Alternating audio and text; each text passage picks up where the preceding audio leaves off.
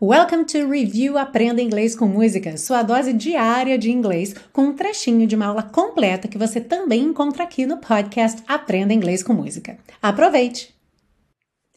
E nesse calling it quits, você repara que a gente não tem ing no final desse calling, e sim in apóstrofo.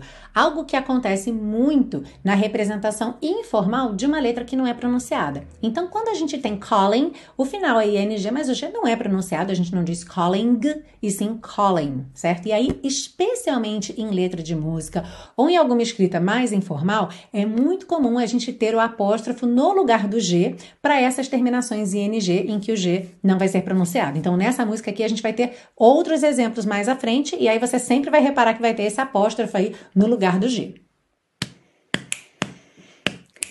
Needless to say, I keep her in check. She was a bad, nevertheless. Calling it quits now, baby, I'm a wreck. Crash at my place, baby, you're a wreck.